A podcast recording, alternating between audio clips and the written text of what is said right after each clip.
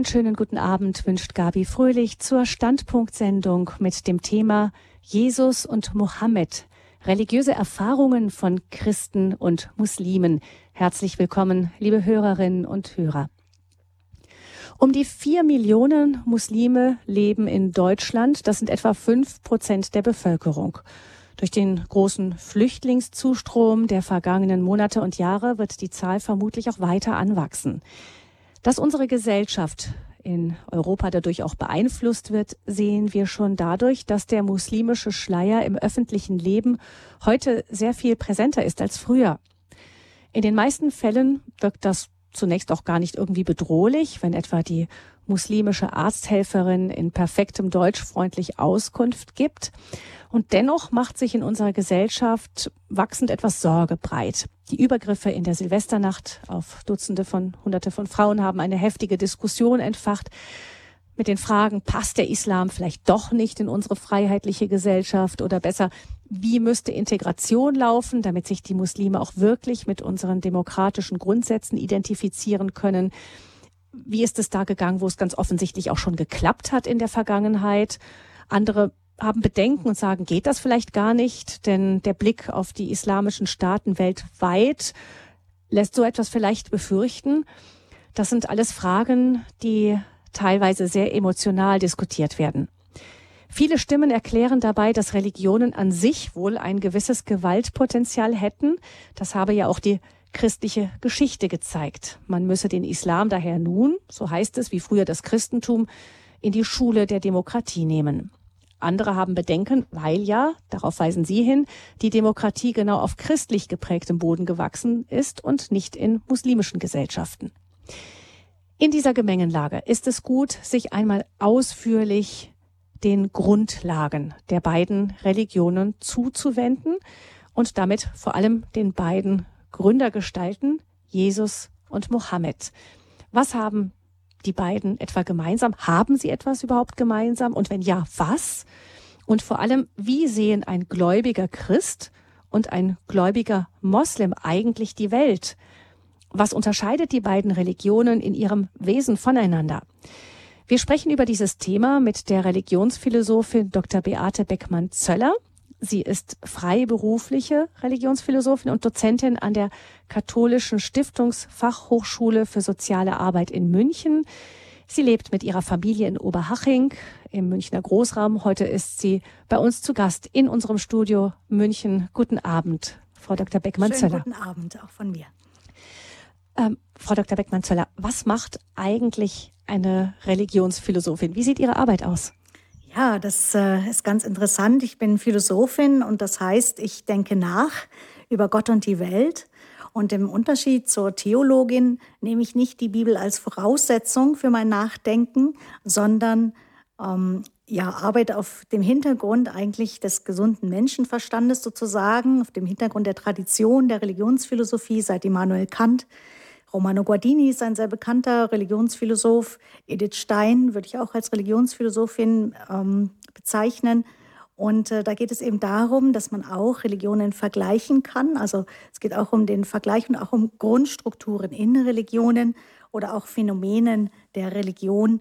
Ähm, also Religionsphänomenologie ist ein Gebiet, ähm, in, ich, in, das ich über die Edith Stein hineingewachsen bin. Und äh, da geht es sehr stark darum, dass ich selber nachdenke, Vorträge verfasse, Vorträge halte und eben schreibe, mich sehr viel auch schriftlich äußere. Also genau. Sie setzen nicht den, den Glauben voraus, wie die Theologie irgendwo ja doch, sondern Sie versuchen auch möglichst objektiv an das Thema heranzugehen? Ja, zum Beispiel indem ich äh, Vergleiche unterscheide. Allerdings bin ich christliche Religionsphilosophin. Also ich habe den Hintergrund, ähm, dass ich eben entschiedene praktizierende Christin bin. Und das macht natürlich auch nochmal einen Unterschied aus, mit welchen äh, Grundlagen ich äh, herangehe an ähm, Sichtweisen, allerdings mit einer anderen methodischen Schulung, ähm, als wenn ich äh, Theologin wäre. Mhm. Sie stellen uns heute die beiden Gründer, äh, Jesus, wenn man ihn überhaupt als Gründerstifter, ich tue mich da ein bisschen schwer, ihn überhaupt so zu nennen, und Mohammed, die beiden stellen Sie uns vor. Na, leider äh, nicht wirklich, sondern nicht eher die Grunderfahrung, aber genau. nicht die Lebensgeschichten. Da ja, das würde den Rahmen dieser Sendung auch sprengen, die ganzen mhm. Lebensgeschichten und so. Da uns geht es ja auch in dem Moment jetzt wirklich darum zu verstehen, wie sieht ein Moslem die Welt. Das ist ja die für uns im Moment noch etwas fremdere Religion. Im Christentum sind vielleicht nicht alle Deutschen beheimatet. Man merkt es auch irgendwie zunehmend weniger, aber ich denke von unseren Hörern doch die meisten. Und das heißt, da kennen wir uns aus. Wir wissen in etwa. Das denken wir sehr oft. Ja, aber ich muss sagen, ähm, durch, durch die äh, muslimische Grunderfahrung wird eigentlich erst noch deutlicher, was wir selber als Christen glauben. Also mhm. wir können unglaublich viel davon lernen, dass wir fremde Religionen, auch den Buddhismus oder eben auch den Islam, ähm, neu verstehen, um unsere eigenen Hintergründe nochmal anders begreifen zu können. Ja, vielleicht, weil wir sonst auch oft in so einer gewissen Selbstverständlichkeit leben und wenn wir merken, jemand anderes sieht das gar nicht so, dann, dann schärfen sich die Konturen auch etwas. Genau, das ist auch Ziel, das Ziel eben der Religionswissenschaft, der vergleichenden Religionswissenschaft. Ähm, und ich denke, da haben wir auch, oder auch der, die Theologie der Religionen, gibt es ja auch eine neue Disziplin innerhalb der Theologie. Ähm, ich denke, da wird noch sehr viel Erkenntnisgewinn zu holen sein und auch einfach äh, Gewinn für den persönlichen Glauben. Also eine Religionsphilosophin sagt nicht das, was heute oft gesagt wird, irgendwo glauben wir doch alle an dasselbe im Grunde. Ähm, ja, ja und nein. Genau, mhm. man muss einfach deutlicher unterscheiden und einige Unterscheidungen möchte ich heute eben treffen, aber auch auf die Gemeinsamkeiten hinweisen. Dann hören wir jetzt zunächst mal Ihren Vortrag, äh, Frau Dr. Beate Beckmann-Zöller. Sie geht als Religionsphilosophin an die Frage heran, Jesus und Mohammed, religiöse Erfahrungen von Christen und Muslimen. Und wir freuen uns, wenn wir dann nach dem Vortrag noch mit Ihnen ins Gespräch kommen können. Aber jetzt zunächst einmal, wie stellen Sie uns vor, die Perspektive der beiden Religionen? Ja, religiöse Grunderfahrungen von Christen und Muslimen. Eine Vorbemerkung. Um miteinander in Frieden leben zu können, müssen Muslime und Christen vom jeweiligen Glauben des anderen wissen. Ich werde daher im Folgenden die religiösen Grunderfahrungen von Christen, nämlich die Hingabe an den Gott der Liebe, der sich in Jesus Christus zeigt, und die religiöse Grunderfahrung von Muslimen, nämlich die Unterwerfung unter Allah, den Gott der Barmherzigkeit, schildern. Verwirklicht oder vermittelt durch Mohammed und den Koran. Diese Grunderfahrungen sind der Schlüssel mit dessen Hilfe wir einzelne Phänomene der jeweiligen Religion in ihrer Unterschiedlichkeit besser verstehen können. Wichtig ist dabei, dass wir eine Haltung der Offenheit haben, der Liebe gegenüber Fremden und der Barmherzigkeit gegenüber Notleiden, die uns brauchen. Zweitens, das Symbol der Macht, die Kaaba in Mekka. Muslime und Christen sind sich einig, dass es nur einen Gott gibt, den Schöpfer des Himmels und der Erde der zugleich auch Gesetzgeber und Richter für die Menschen ist. Und doch sind die jeweiligen Gottesbilder so unterschiedlich gefärbt, dass sich daraus komplett unterschiedliche Lebenswelten ergeben. Dadurch, dass für uns Jesus den wahren Charakter Gottes zeigt, kennen wir Gott als den liebenden, barmherzigen Vater, der uns als Kinder, nicht als Sklaven liebt, vor dem wir Erben sind und daher verantwortlich mit unserem Erbe umgehen. Gerade weil Christen und Muslime gemeinsam an Gott, den Schöpfer, glauben, ist es oft umso verwirrender und auch enttäuschender, wie weit unsere Lebenswelten auseinanderliegen. Die Enttäuschungen kann man natürlich verdrängen, die Augen verschließen oder man kann tiefer forschen, welche religiösen Grunderfahrungen sind eben hier, liegen hier zugrunde. Muslime drücken vor allem ihre Ehrfurcht vor Gottes Unfassbarkeit, vor seiner Größe und Macht aus. Er ist so anders, der ganz andere, den man nicht begreifen kann, dessen man nicht habhaft werden kann, sondern dem man sich nur anbetend und gehorsam unterwerfen kann. So wird Allahs Macht vor allem einmal im Jahr zur Zeit der Pilgerfahrt in Mekka in der Kaaba verehrt. Dort befindet sich ein großer Steinblock, in den ein Meteorit eingelassen ist. Jeden Tag richten sich die religiösen Muslime in aller Welt in ihren fünf Gebetszeiten auf diesen Stein hinaus, wie auf einen Magneten. Welche Anziehungskraft wirkt hier im Zentrum der religiösen islamischen Verehrung? Allah hat hier seine Macht erwiesen, ein machtvolles Zeichen vom Himmel und den sogenannten Urvertrag mit Adam geschenkt. Sure 7, Vers 172 folgende. Es muss ein erschütterndes Urerlebnis gewesen sein, als der Meteorit Jahrhunderte vor Mohammeds Lebenszeit herabstürzte. Etwas Größeres oder jemand Größeres als ich selbst muss diesen Stein herabgeworfen haben. Das kann kein Mensch getan haben, so wurde damals gefolgert. Die Menschen waren damals ergriffen von Furcht vor einer göttlichen Macht. Zugleich waren sie angezogen, fasziniert von diesem Zeichen aus einer jenseitigen Welt. Gott hat ihnen durch die Herabsendung des Meteoriten gezeigt, dass sie auserwählt sind. Zweitens Allahs Macht und die mütterliche Barmherzigkeit. Allah ist vor allem in der muslimischen Erfahrung der Allmächtige und zugleich aber auch der Barmherzige. Diese beiden Bestimmungen hängen im Islam aufs engste zusammen. Etwas anders gewichtet als im Christentum aufgrund eines anderen Verständnisses von Barmherzigkeit. Allah habe sich die Barmherzigkeit selbst vorgeschrieben, so Sure 6, äh, Vers 12, und seine Barmherzigkeit umfasst alles. Sure 7, 156 betont Khurshid in seinem Buch Islam ist Barmherzigkeit. Vom Symbol her ist ein König oder politischer Führer barmherzig, denn nur er kann Verbrecher begnadigen, kann eine allgemeine Amnestie für alle Gefangenen ausrufen. In diesem Sinne ist Allah als der Allmächtige, der größte König, barmherzig. Den sprachlichen Unterschied zwischen Barmherzigkeit und Liebe Liebe eben die christliche Charakteristik für Gott, kann man erkennen an den Sätzen in der normalen menschlichen Lebenswelt, wenn eben die Frau zum Mann sagt, ich habe dich aus Barmherzigkeit geheiratet. Oder mit dem Unterschied, ich habe dich aus Liebe geheiratet. Daran spürt man, das Phänomen Barmherzigkeit hat immer eine einseitige Richtung von oben nach unten. Jemand beugt sich zu einem Bedürftigen herab.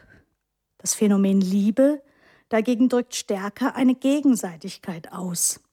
Am deutlichsten wird das in dem Bild oder in der Geste, dass Jesus selbst einerseits seinen Jüngern die Füße wäscht, aber andererseits sich selbst auch die Füße waschen lässt. Er ließ sich dienen und er diente. Und er gab uns beide Haltungen als Auftrag mit. Auch wir sollen uns dienen lassen und dienen. Im Islam wird Barmherzigkeit mit dem Bild einer Mutter und ihrem Kind verdeutlicht.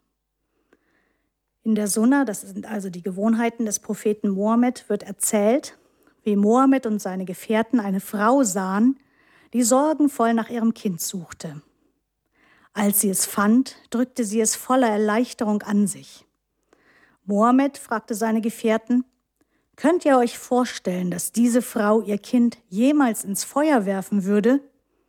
Die Gefährten antworteten, bei Allah, nein, das würde sie niemals tun.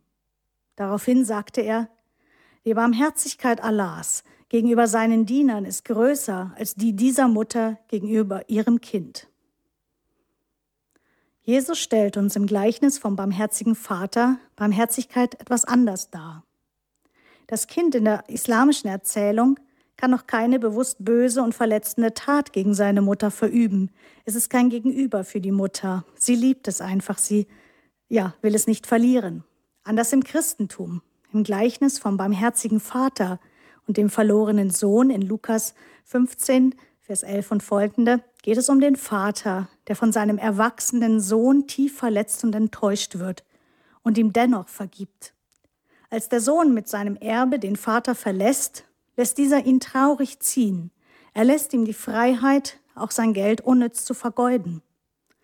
Als der Sohn dann als Sklave zurückkehren will, um bei seinem Vater Geld zu verdienen, läuft ihm der barmherzige Vater freudig entgegen, nimmt ihn wieder als seinen Sohn auf und bereitet ihm ein Fest, und zwar schon bevor der Sohn ihm reumütig seine Schuld bekennen kann. Nicht nur das religiöse Verständnis von Barmherzigkeit unterscheidet sich, sondern auch die Vorstellung, wie Gott mit Menschen kommuniziert. Dazu stelle ich Ihnen das religiöse Schlüsselerlebnis vor, durch das Mohammed seine Berufung erfuhr. Viertens Begegnung Mohammeds und Marias mit dem Engel Gabriel. Es war eine gewaltsame Unterwerfung in der Begegnung mit dem Engel Gabriel nach dem Hadith Nummer 3 aus der Sunna nach Bukhari. Unterwerfung ist auch die Übersetzung des arabischen Begriffs Islam. Die Begegnung von Mohammed und Allah geschah durch die Vermittlung des Engels Gabriel, als Mohammed 40 Jahre alt war. Erzählt wird sie nicht im Koran, sondern eben nach der Sunna im Leben des Propheten nach ihm Ishak. Mohammed war grüblerisch geworden und zog sich einmal im Jahr, einen Monat lang, Monat Ramadan, zu religiösen Übungen zurück. Er fastete und gab den Armen zu essen. Er wanderte siebenmal um die Kaaba herum und meditierte in einer Höhle in der Nähe von Mekka am Berg Hira. Hier geschah nun seine Berufung im Jahr 610 nach Christus in der sogenannten Nacht Kadar, in der Nacht der Macht in der oder in der Nacht der Schicksalsbestimmung, in der ihm die erste Sure des Korans geoffenbart wurde. Die Sure 96, Vers 1 bis 5. Ich zitiere. Als ich schlief, so erzählte der Prophet später, trat der Engel Gabriel zu mir mit einem Tuch wie aus Brokat, worauf etwas geschrieben stand und sprach, lies. Wörtlich heißt das, rezitiere. Ich kann nicht lesen, erwiderte ich. Mohammed gilt tatsächlich als Analphabet. Da presste er das Tuch auf mich, so dass ich dachte, es wäre mein Tod. Dann ließ er mich wieder los und sagte wieder, lies. Ich kann nicht lesen, antwortete ich. Und wieder würgte er mich mit dem Tuch, so dass ich dachte, ich müsste sterben. Und als er mich freigab, befahl er erneut, lies. Und zum dritten Mal antwortete ich, ich kann nicht lesen. Als er mich dann nochmals fast zu Tode würgte, um mir wieder zu lesen befahl, fragte ich aus Angst, er könne es noch einmal tun, was soll ich lesen? Da sprach er, lies im Namen des, deines Herrn, des Schöpfers, der den Menschen erschuf aus geronnenem Blut. Lies, und der edelmütigste ist dein Herr, er, der das Schreibrohr zu lehren, zu brauchen lehrte, der die Menschen lehrte, was sie nicht wussten. Mohammed wiederholte, was der Engel ihm vorgelesen hatte, und der Engel verließ ihn. In dieser Erzählung zieht Mohammed durch seine eigene Gerissenheit seinen Kopf aus der Schlinge der göttlichen Bedrohung. Nicht der Engel schenkt ihm übernatürlich die Fähigkeit zu lesen, sondern Mohammed überlistet den Boten Gottes aus eigener Kraft. Damit war das göttliche Wort der Wille Allahs zur Welt gekommen. Wenn ein Analphabet so wunderbare Verse rezitieren kann, sie klingen auf Arabisch tatsächlich wunderbar schön, dann sei das so, als ob eine Jungfrau ein Kind bekomme, meinen Muslime. Mohammed war unsicher über diese Begegnung, ob er etwa einem Wüstendämon oder doch einem Boten des allmächtigen Gottes begegnet sei. Ein Verwandter seiner Frau, Waraka, wohl ein Judenchrist, bestätigte aber seine Sendung als Prophet des allmächtigen Gottes und meinte erklärend, das sei wohl der Engel Gabriel gewesen. Wichtig an dieser Erzählung aus der Sona und aus dem Leben ähm, des Propheten ist, dass das Gottesbild eine Religion prägt und damit auch das Menschenbild. Gewalt wird daher im religiösen System des Islam nicht an sich negativ bewertet. Wir ziehen nun den Vergleich mit der Begegnung von Maria und dem Engel Gabriel wie sie beschrieben wird in Lukas 1, 26 bis 38. Der Engel begrüßt Maria freundlich, spricht sie an als Begnadete. Sie erschrickt über den Titel. Er nimmt, ihr ihre, er nimmt ihre Gefühle ernst und nimmt ihr die Angst, indem er sagt, fürchte dich nicht. Er teilt ihr mit, dass sie das Wort Gottes als Kind zur Welt bringen wird. Sie wendet dann ihren gesunden Menschenverstand an und fragt kritisch nach, wie soll das gehen, da ich mit keinem Mann geschlafen habe? Sie ist also bereits biologisch aufgeklärt. Der Engel sagt nun nicht etwa barsch, jetzt glaub halt einfach blind, sondern er baut Vertrauen auf, indem er ihr einen Beweis, indirekten Beweis, aus ihrer Erfahrungswelt liefert. Ihre Cousine Elisabeth ist auch übernatürlich schwanger geworden. Daraufhin vertraut sie schließlich und sagt Ja. Aber erst nachdem sie kritisch nachgefragt hatte. Kritisches Nachfragen ist für Christen erlaubt. Es ist ein Zeichen der Vernunftoffenheit im Christentum. Die beiden Erzählungen drücken unterschiedliche religiöse Erfahrungen aus. Der Wille Allahs wird einmal ein Buch, eben im Koran. Dabei geht es aber nicht so sehr um den geschriebenen Koran, sondern um die lebendige Rezitation des Textes innerhalb der muslimischen Gemeinschaft. Es braucht einen Sprecher und es braucht Hörer für den Text. Der jüdische Religionsphilosoph Harry A. Wolfson spricht in diesem Zusammenhang von Inlibration, von Buchwerdung, parallel zum christlichen Begriff der Inkarnation, der Menschwerdung. Mohammed und Maria bringen nämlich das Wort Gottes zur Welt. Einmal im Koran und einmal in der Person Jesus. Im Christentum steht Jesus als das lebendige Wort noch über der Bibel als dem verschriftlichten Wort Gottes, das eben auch zugleich Menschenwort ist.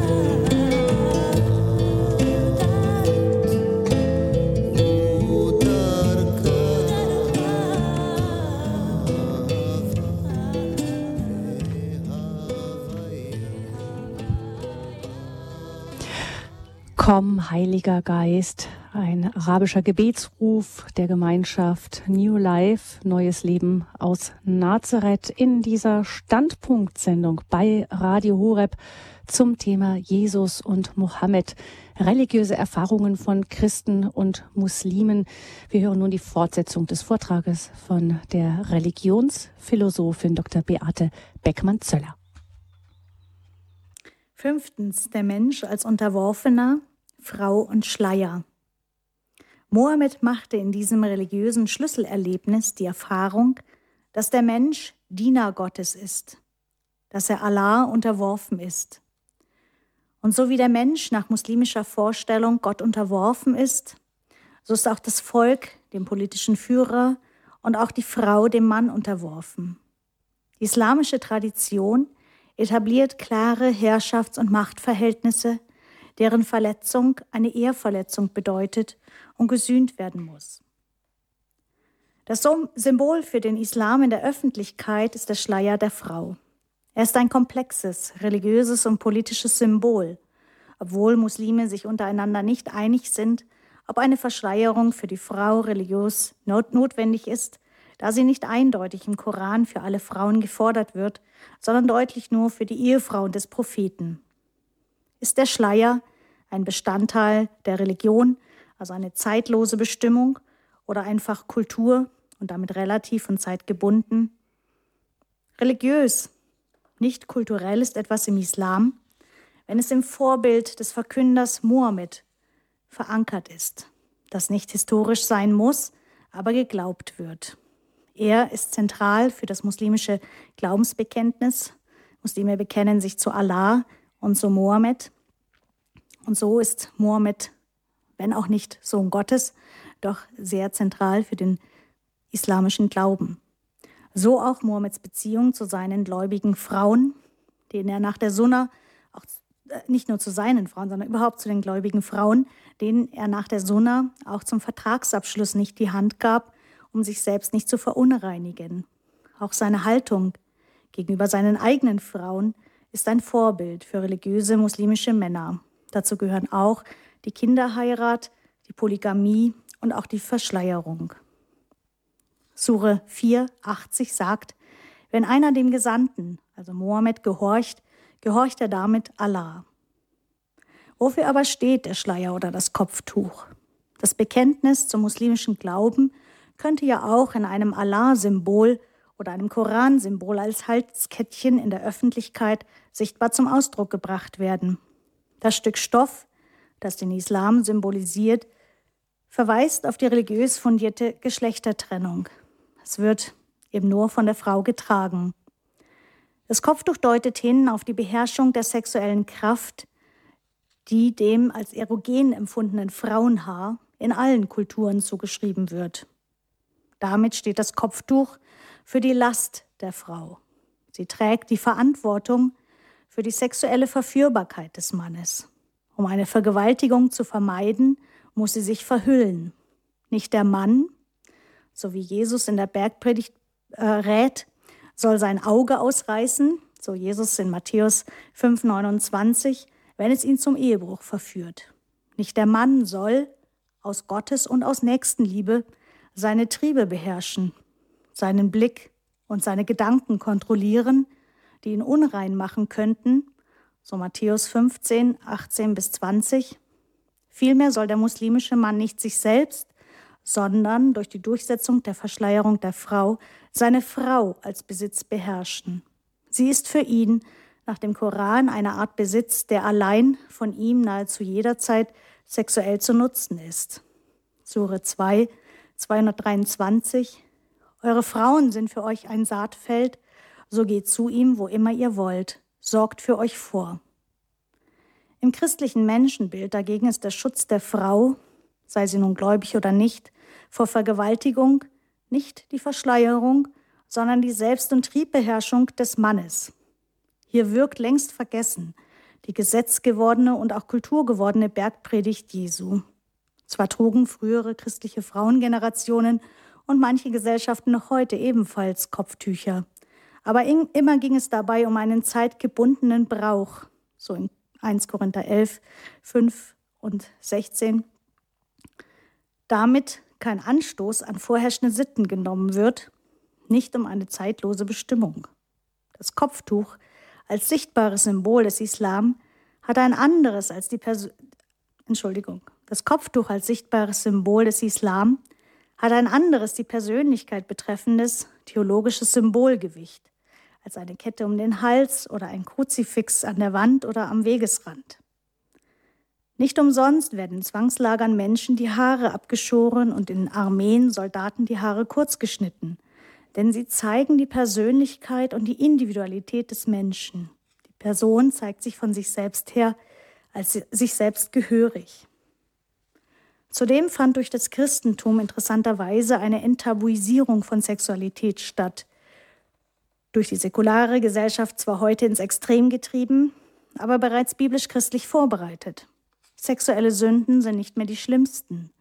Laut Jesus bleibt der Ehebruch zwar Sünde, aber er wird nicht mehr durch die Steinigung geahndet, also nicht mehr durch Ehrenmord. Jesus wendet sich ganz klar gegen eine Ethik der Ehrenkultur und setzt eine Ethik der Wahrheit und Gerechtigkeit ein. Nun ist allein die Sünde wieder den Heiligen Geist die einzige, die nicht vergeben werden kann. So Jesus in Johannes 7, 53 folgende.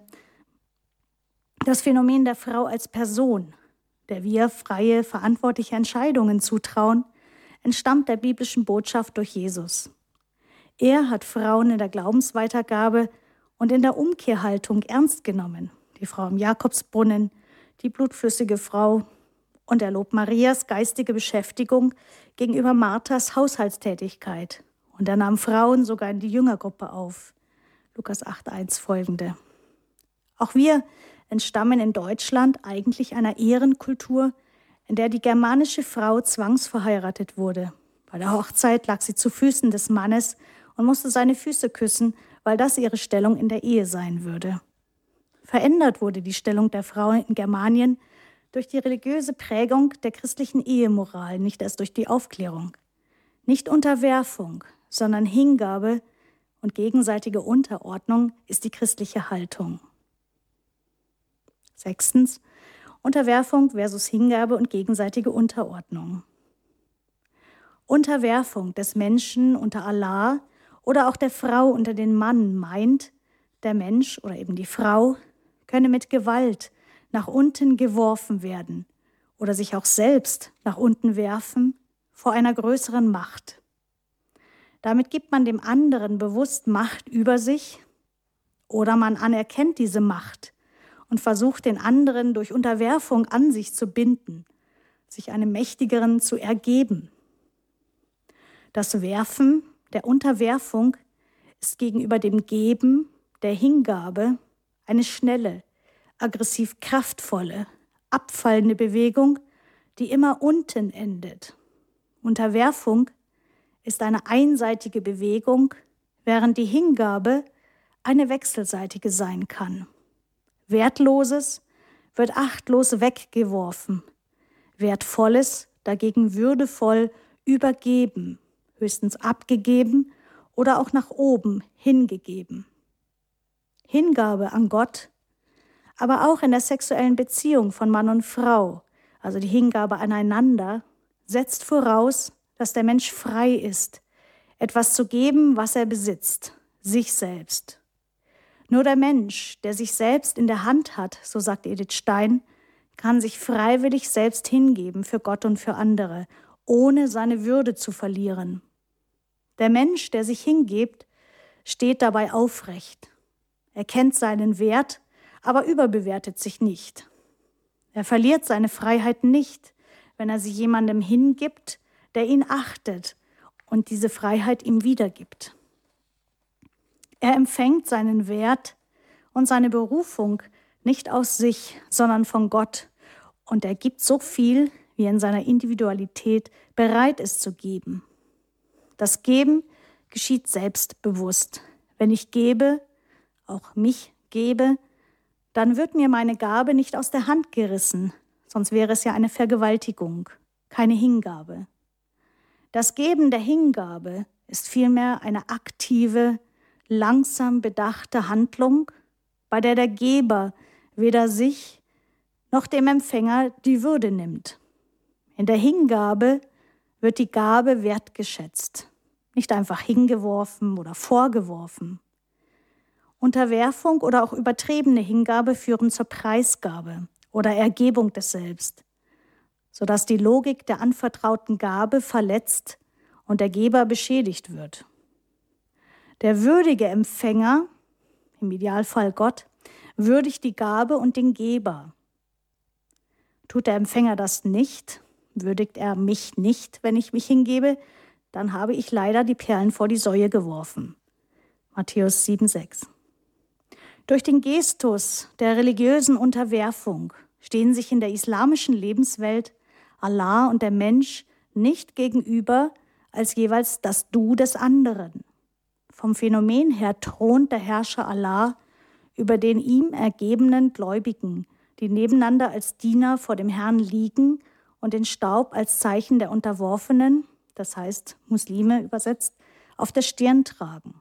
Ich zitiere Sura 48, 29. Mohammed ist Gottes Gesandter. Die mit ihm sind, sind den Ungläubigen gegenüber hart, zueinander aber barmherzig. Du siehst, wie sie sich verneigen und niederwerfen, dabei nach Gabenfülle von Gott und Wohlgefallen trachten. Das Mal in ihrem Gesicht kommt vom Niederwerfen. Das Dienersein Allahs ist im, Selbstverständlich der, im Selbstverständnis der Muslime keine Herabwürdigung, sondern höchste Auszeichnung für den Menschen. Es gibt keine andere Beziehungsform zu Allah, als sein Diener zu sein. Der Mensch, der muslimische Mensch erlebt sich gegenüber Gott weder als Kind noch als Geliebter oder Freund, da Allah nicht Vater ist und daher keinen Sohn als Mittler hat, der sowohl ihm als auch den Menschen gleich wäre. So 1992 folgende. Es steht dem Allerbarmenden nicht zu, dass er sich ein Kind nimmt. Jeder in den Himmeln und auf der Erde kommt zum Allerbarmenden nur als Diener. Und Sure 42, 19. Ich, Allah, habe die Dämonen und Menschen nur dazu erschaffen, dass sie mir dienen. Ah nein, Entschuldigung, das war 52, 56. Jetzt 42, 19. Allah ist gütig gegen seine Diener. Er beschert, wem er will, Gutes. Er ist der Starke und der Mächtige. Der Haupteinwand des Islam gegenüber dem Christentum, dass nämlich Gott per Definition nicht Mensch werden könne, kann letztlich auf das Argument hinzugespitzt werden, dass das Christentum diese klare Machtverteilung zwischen dem Herrscher Gott, den Dienergläubigen und den Ungläubigen verzerre. In der Tat gibt Gott nach christlicher Vorstellung aus Liebe seine Macht ab indem er sich seines Gottseins entäußert und Mensch wird, sogar Sklave wird in Jesus, wie der Philippa-Hymnus in Philippa 2, 5 bis 11 es ausdrückt. Er gibt sich so hin, dass der Gottessohn Jesus am Kreuz dafür stirbt, dass der Mensch erlöst wird vom Sklave der Sünde sein, hin zum Kind Gottes sein. Die Allmacht des dreieinigen Gottes gibt Gott Vater freiwillig hin in die freiwillige Menschwerdung Jesu. Jesus hat eine Vollmacht der Liebe in der Bereitschaft zur Ohnmacht. Gottes Ohnmacht zeigt sich in Jesus, der am Kreuz von Menschen getötet wird. Und in der Ohnmacht des Heiligen Geistes, der vom Menschen beleidigt, Epheser 4,30, und sogar ausgelöscht werden kann. 1. Thessalonicher 5,19. Auch der allmächtige Schöpfer wird nun nicht mehr in der Offenbarung des Neuen Testaments allein als unbesiegbarer, allmächtiger Herrscher verstanden, wie in Timotheus, 1 Timotheus 6,15, König aller Könige, Herr aller Herren, sondern zugleich als liebend barmherziger Vater und darum in seiner Liebe verletzlich, ohnmächtig. Der absolut Mächtige ist zugleich der absolut Liebende das Paradox von Stärke und Schwäche wird nicht aufgelöst, sondern in fruchtbarer Spannung im Glauben gehalten, so dass auch Paulus sagt, wenn ich schwach bin, dann bin ich stark. 2. Korinther 12, 10. Gott bleibt nicht als unbewegter Beweger bei sich, sondern läuft jedem zurückkehrenden verlorenen Sohn entgegen. Obwohl dieser als Sklave kommen will, setzt der barmherzige Vater ihn erneut in die Sohneswürde und als Erbe ein. Wenn jemand sich von Allah abkehrt, dann sucht Allah den Verirrten nicht, wie der gute Hirt das verlorene Schaf oder die Frau die verlorene Drachme, sondern Allah sucht sich andere, die ihn lieben. Ich zitiere aus 5, 54. Ihr, die ihr glaubt, wenn unter euch jemand von seiner Religion abfällt, dann wird Gott Leute bringen, die er liebt und die ihn lieben. Das Dienersein des Muslim impliziert phänomenologisch gerade nicht das Aufrechte gegenüber zu Gott, sondern das vor ihm Liegen. Denn aufrecht stehen ist nach dem muslimischen Menschenbild nur möglich aufgrund von Überlegenheit gegenüber anderen, die wiederum ihm, dem muslimischen Mann, unterworfen sind.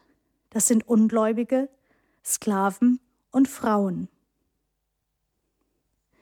Im selben Vers ähm, 5,54 heißt es, ihr, die ihr glaubt, den den Gläubigen gegenüber demütig sind, den Ungläubigen gegenüber mächtig, die sich einsetzen auf Gottes Weg und den Tadel der Tadelnden nicht fürchten. Allerdings können Ungläubige sich freiwillig selbst aus diesem unterworfenen Status Moment. Allerdings können Ungläubige sich freiwillig selbst aus diesem unterworfenen Status lösen, indem sie islamisch gläubig werden. Sklaven können durch ihren Besitzer von ihrem Schicksal erlöst und freigekauft werden. Aber eine muslimische Frau kann ihren Status niemals selbst verändern. 434 Die Männer stehen über den Frauen. Im Neuen Testament ist das Geschlechterverhältnis dagegen nicht durch Unterwerfung, sondern durch gegenseitige Hingabe gekennzeichnet, so wie Jesus sie vorgelebt hat. Mann und Frau sollen sich einander unterordnen, keiner unterwirft den anderen. In der Sündenfallordnung galt das Modell der Herrschaft des Mannes über die Frau, Genesis 3, 16, die zur Tyrannei und zur Misogynie ausgeartet war. Doch die Zeit der Sündenfallordnung ist mit der Erlösungsordnung Jesu beendet, beziehungsweise muss in jeder Generation bewusst neu angenommen werden, damit die Gleichberechtigung von Mann und Frau gelebt werden können. Siebtens zum Schluss.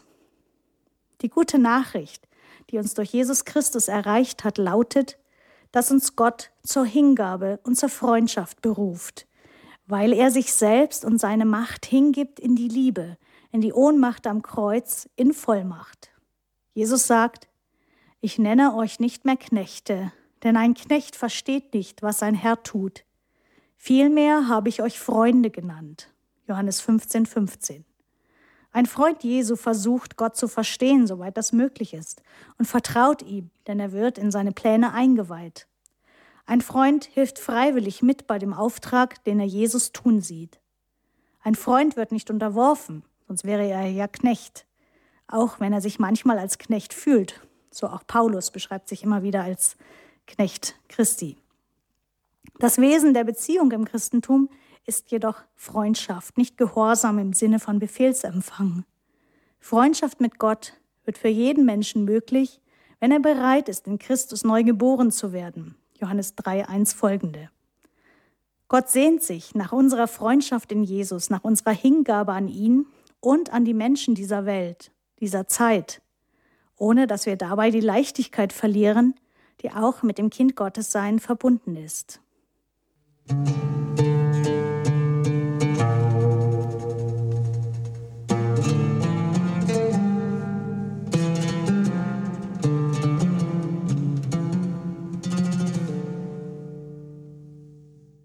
Sie haben eingeschaltet in der Standpunktsendung bei Radio Horeb. Wir haben gerade ein weiteres Stück der Musikgruppe aus Nazareth von der Gemeinschaft New Life gehört. Bring Peace, bring Frieden.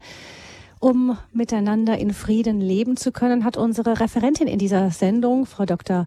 Beckmann-Zöller, Religionsphilosophin, am Anfang der Sendung gesagt, um miteinander in Frieden leben zu können, müssen Muslime und Christen vom jeweiligen Glauben des anderen wissen. Und darum schauen wir in dieser Standpunktsendung bei Radio Horeb die Grunderfahrungen, religiösen Grunderfahrungen der Christen und der Muslime genauer an. Frau Dr. Beckmann-Zöller hat diese Grunderfahrungen nebeneinander gestellt, auch die Rolle des Propheten Mohammed für die Muslime, die Rolle Jesu Christi für die Christen. Wenn Sie, liebe Hörerinnen und Hörer, zu diesem Thema noch Nachfragen haben oder vielleicht auch persönliche Erfahrungen mit einbringen möchten, dann können Sie von jetzt an in dieser Sendung sehr gerne anrufen unter der Nummer von Radio Horeb 089 517 008 008. Wir haben den Vortrag von Frau Beate Beckmann-Zöller gehört. Jesus und Mohammed, religiöse Erfahrungen von Christen und Muslimen haben Sie noch Nachfragen dazu? Ist etwas nicht klar oder möchten Sie etwas aus Ihren persönlichen Erfahrungen mit einbringen? Sie sind herzlich willkommen unter 089 517 008 008. Vielen herzlichen Dank, Frau Dr. Beate Beckmann-Zöller, für diese Gedanken. Ja, Ein sehr, sehr umfassendes Thema. Wahrscheinlich ja. ähm, ist es sehr, sehr schwer, das alles zu greifen in einem Vortrag. Ähm, gerade auch die Lebensgeschichten konnten Sie gar nicht mit unterbringen. Das ist ja klar, in einer Sendung geht das nicht alles. Vielen herzlichen Dank. Ähm, Gerne, wenn ja. Sie jetzt ähm, wenn wir jetzt so überlegen, was Sie gesagt haben, eben die unterschiedliche, erst einmal diese ähm, Begegnung mit Gott äh, der beiden Menschen, die den, äh, die Gott in diese Welt hineintragen. Einmal Maria durch die Begegnung mit dem Engel Gabriel ist ja interessant. Beides Male der Engel Gabriel. Genau, der ja. da die Hauptrolle spielt, aber so ganz unterschiedlich wahrgenommen. In einem Fall eine fast gewaltsame Erfahrung bei mhm. Mohammed. Ja, sicher. Er wird zu Tode gewirkt, hat er den Eindruck. Genau. genau, das ist sein Eindruck, ja. Und Maria, der Bericht der Bibel, ähm, ist eher der eines, eines höflichen Jünglings, wie er so dargestellt wird, der respektvoll auf Abstand bleibt und eher eher fast ein wenig äh, scheu die Antwort von Maria erwartet. Also das heißt, das ist so, da damit hat es schon angefangen. Die Unterschiede werden da schon auch klar, obwohl eben in beiden Fällen ähm, die Gestalt des Engels Gabriel äh, da ist. Aber wenn Sie so sagen, Gott der Allmächtige, der Barmherzige, was bedeutet Barmherzigkeit, Unterwerfung, Freundschaft im Christentum, ähm, was bedeutet das für den Dialog mit dem Islam? Also ja, wir müssen erst mal verstehen, wie fühlen sich Muslime gegenüber ihrem Gott, gegenüber Allah.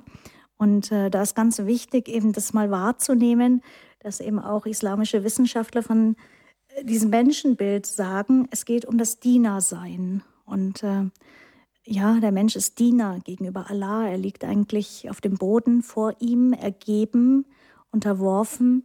Und natürlich ist er Stellvertreter Allahs auf dieser Welt aber doch auch eben als Diener. Und dieser Anspruch von Christen, Kinder Gottes zu sein, der wird eben sehr stark wahrgenommen aus dieser Perspektive des Ich bin eigentlich Diener und es geht nicht, dass man Kind Gottes sein kann, sondern eigentlich ist es etwas Arrogantes zu behaupten, man ist Kind Gottes. Mhm. Also diese Arroganz, die ein Muslim darin wahrnimmt, die muss uns erstmal auch verständlich werden.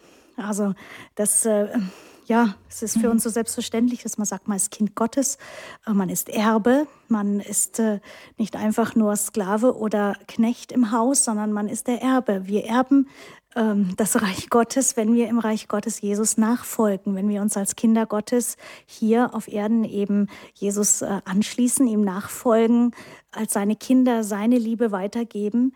Und diese zwei Bilder stehen nebeneinander. Einmal die Freundschaft des Kindes, des erwachsenen Kindes mit dem Vater.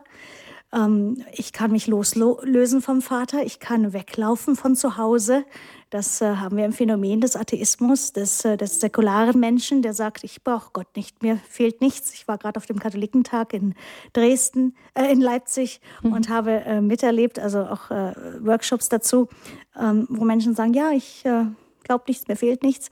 Ähm, das ist so, es ist möglich, dass man Gott verlassen kann, weglaufen kann.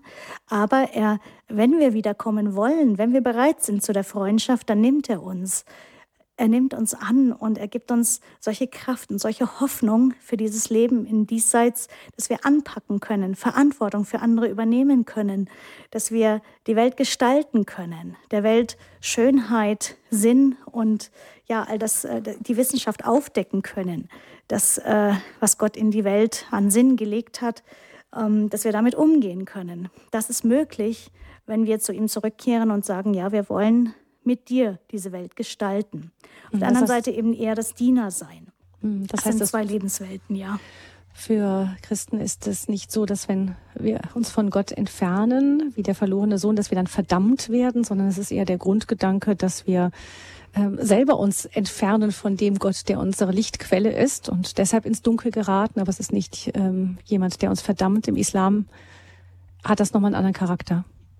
Ja, Sicher, ja. Da gibt es nicht diese freie Entscheidung, sondern der Mensch muss sich einfach bewusst werden, dass er Diener ist. Ähm, die Ungläubigen heißen einfach nur die, die das noch nicht gemerkt haben. Also als Ungläubiger hat man eigentlich auch schon das, ähm, das, die Signatur des Muslim, des Unterworfenen. Also jeder Mensch ist eigentlich bereits Muslim. Nur wir Ungläubigen haben es bisher noch nicht gemerkt. Das heißt, es geht nicht darum, sich frei zu entscheiden, sondern einfach das aufzudecken, okay, ich bin ja eigentlich Diener. Und das ist äh, eine andere Entdeckung, als zu entdecken, ich bin eigentlich geliebtes Kind Gottes. Ja. Und dann diese Gegenseitigkeit. Jesus lässt sich die Füße waschen und er wäscht Füße. Das ist leider nicht möglich in einer unterworfenen Haltung des Herrschers gegenüber eben dem Diener. Wir sprechen ja. über Jesus und Mohammed, die religiösen Grunderfahrungen von Christen und Muslimen 089 517 008 008 ist die Hörernummer und Frau Fechler aus Ankommen ist die erste Hörerin, die anruft. Ja, grüß, grüß Gott, Gott, Frau Fechler, guten Abend. Grüß Gott, Frau Fröhlich und grüß Gott, Frau Referentin. Ja, ich habe mich heute Nachmittag auch ein bisschen hier mit dem Koran beschäftigt. Ich habe einen, aber ich glaube, es sind wohl unterschiedliche Ausgaben. Doch auch da beim Koran unterschiedliche Übersetzungen. Die Suren stimmt nicht so überein. Und Islam wird hier gesagt, heißt auch Friede, Gottergebenheit. Und Sie sagten, es ist Unterwerfung.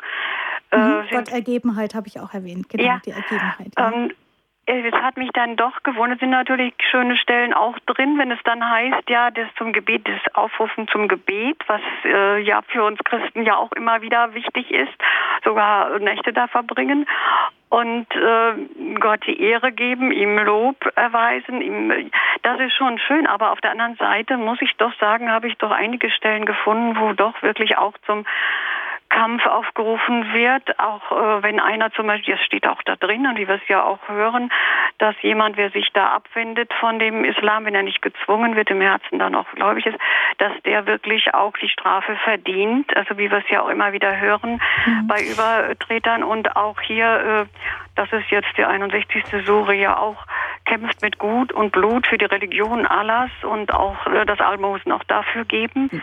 Ja, das Entscheidende ist ja auch schon gleich vorne in irgendeiner ähm, dass sie sagen, äh, es ist einfach unmöglich, äh, dass neben Allah jemand gesetzt wird und damit meinen sie auch unsere, unser Christentum. Wir sagen ja, wir reden von der heiligsten Dreifaltigkeit. Jesus Christus ist von Gott gezeugt. Das ist für die überhaupt unmöglich. Das steht ja auch an einer Stelle auch da drin. Und insofern ist da wahrscheinlich auch der größte Unterschied im, äh, vom Islam zum äh, christlichen Glauben, äh, dass Jesus ein Prophet ist und das lassen sie ihm ja. Und äh, aber das andere, was wir glauben, es ist, da ist, glaube ich, auch kein Dialog möglich. Dialog ist für mich auch nicht möglich hier mit einer Familie, weil sie noch, ähm, wo ich unterrichte und wo meine Nachbarin, also eine gute Familie eigentlich, aber die können ja gar nicht so deutsch. Ich kann ihnen noch gar nichts irgendwie sagen darüber, weil wir uns noch nicht so verstehen und Arabisch kann ich auch noch nicht so gut, Frau obwohl Fischler, ich so. Frau Fischler, darf ja, ich jetzt mal ganz kurz, kurz auf ein paar Fragenkomplexe reduzieren? Nämlich das eine ist, ähm, denke ich mal, was ich bei Ihnen rausgehört habe, ist, der größte Unterschied ist doch, dass wir an einen dreifaltigen Gott glauben und ähm, der Islam nicht. Und zweitens, ein Dialog ist eigentlich gar nicht richtig möglich. Vielleicht lasse ich diese zwei Fragen mal stehen. Frau Beckmann-Zöller, was sagen Sie dazu? Ja, ich würde gerne noch mal was auch zum, zur Übersetzung des Wortes Islam sagen. Warum habe ich den Begriff Unterwerfung gewählt, nicht Gott Ergebenheit oder Frieden? Ähm, es gibt eben diese Übersetzungsvarianten. Gott Ergebenheit heißt eben nicht ein Gegenüber, sondern wirklich ergeben, ähm, niedergeworfen, ähm, wird auch verwendet. Oder eben tatsächlich, der Diener wirft sich nieder, der Diener beugt sich nach unten. Es ist nicht äh, das Gegenüber in der Liebe zu Gott, sondern eben als Diener. Das ist ganz wichtig. Und Frieden in diesem Zusammenhang, äh, wie auch eben Salam Aleikum, eben das äh, Grüß Gott, das Friede sei mit dir im Arabischen ähm, vermittelt äh, diese eine ähnliche Wurzel eben ähm, wie eben auch Islam Unterwerfung. Da geht es äh, aber darum, der Gedanke ist, äh, der Islam ist dann Friede, wenn alle Menschen sich Allah unterwerfen, wenn alle Menschen, die ganze Welt diesem Gesetz Allahs folgt, wenn alle sich eben als Diener fühlen und auch eben als Diener beten. Mhm. Ähm, Beckmann, das ist ich, sozusagen der Zusammenhang. Darf ich da ganz genau. kurz was ja. zwischenfragen, genau zu dem Thema, nämlich ja. ähm, das finde ich jetzt gerade ganz spannend, weil mir aufgefallen ist, dass die arabischen Christen diesen Gruß Salamu alaikum eben nicht sprechen, sondern sie sagen eher Guten Tag oder Hallo. Ähm, ich habe das immer bisher für hm, Einflüsse aus der westlichen Welt gehalten, aber das hängt das auch damit zusammen, dass das tatsächlich auch diese Friede, Salam, ähm, auch eben diese gleiche Wurzel hat und dann auch eben bedeutet, die, diese andere Bedeutung des Friedens im Islam? Das ähm, möchte ich jetzt niemand unterstellen, das weiß ich nicht, äh, muss mhm. ich sagen. Aber auch Juden begrüßen uns ja mit Shalom. Mhm. Und Shalom und Salam hat die gleiche Wurzel. Auch wieder. Also mhm. ähm, Allah und El im, im Hebräischen ist eben eher El und Al, Allah, haben mhm. eben auch äh, diesen selben Stamm. Deshalb sind die Semiten ja sich so ähnlich. Also Araber und Juden sind sich von der Sprache auch recht ähnlich. Aber äh, das ähm, möchte ich jetzt nicht mit Inhalt okay. füllen. Okay. Genau. Mhm. Gut. Jetzt die Frage, äh, dass niemand neben Allah sein kann. Das ist ja. genau dieser Gedanke des Kindseins. Allah kann niemanden, kann von der Definition her nicht auch noch gleichzeitig Mensch sein. Da ähm, ja, argumentieren Muslime immer wieder. Ähm, also wunderbar in dem Buch äh, Allah gesucht, Jesus gefunden, eben eine außergewöhnliche Biografie von Nabil äh, Qureshi mit einem Vorwort von Lee Strobel, eine sehr schöne Suche ähm, und immer wieder das Argument, es kann nicht sein, dass Gott gleichzeitig Gott und Mensch ist, dass Jesus diese Stellung hat. Und ähm, da wollte ich eben darauf hinweisen, dass gerade diese klare Hierarchie, Gott ist oben, der Mensch ist unten, durchbrochen wird dadurch, dass Gott Mensch wird in Jesus, dass er sich sogar so klein gemacht hat wie ein Baby. Der Jesus im Koran beispielsweise gibt schon gleich seine Göttlichkeit zu erkennen, weil er als Baby, als Neugeborener sofort sprechen kann. Und das ist in der Bibel nicht überliefert, sondern da ist Jesus wirklich Mensch. Da ist er ein Baby, das erst nach ein paar Jahren sprechen lernt.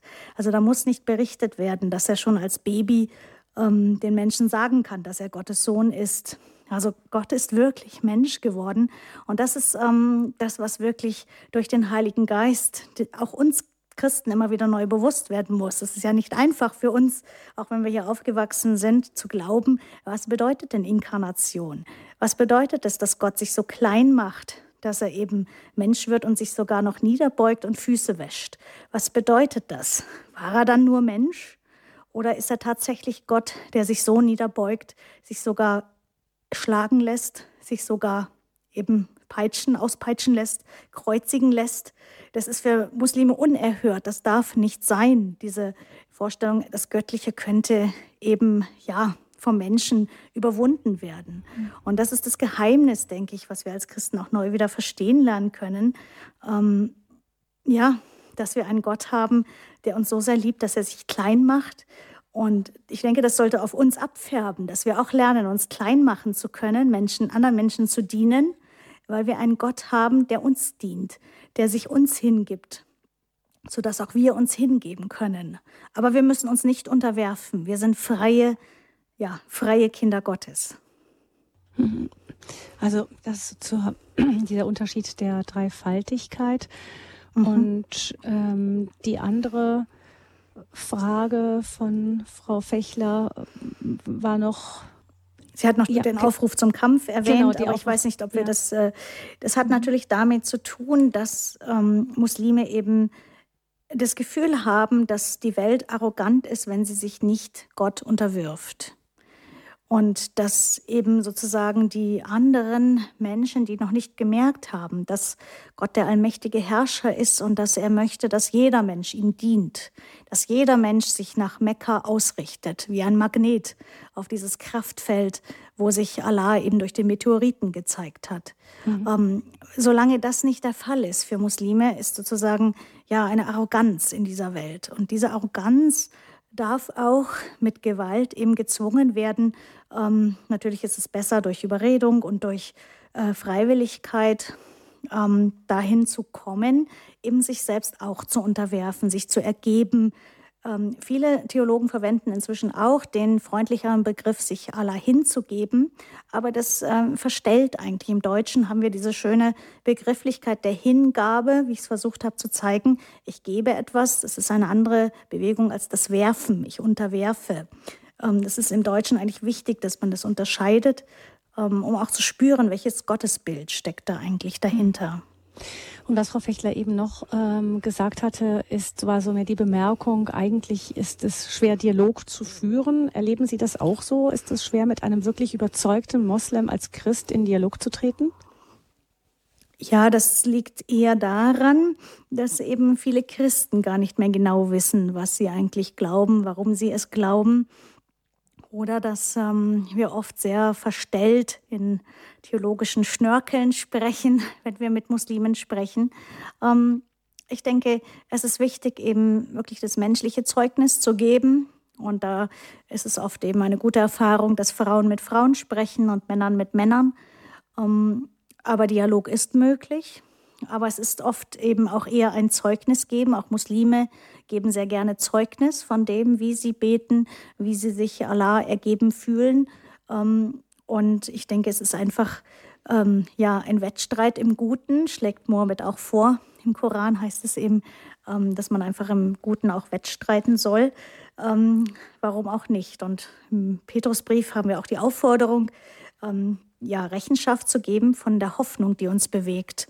Und das, denke ich, ist wichtig für den Dialog, dass jemand wirklich diese Hoffnung hat, dass, ähm, dass es einen, ja, einen Unterschied macht, erlöst zu sein in dieser Welt.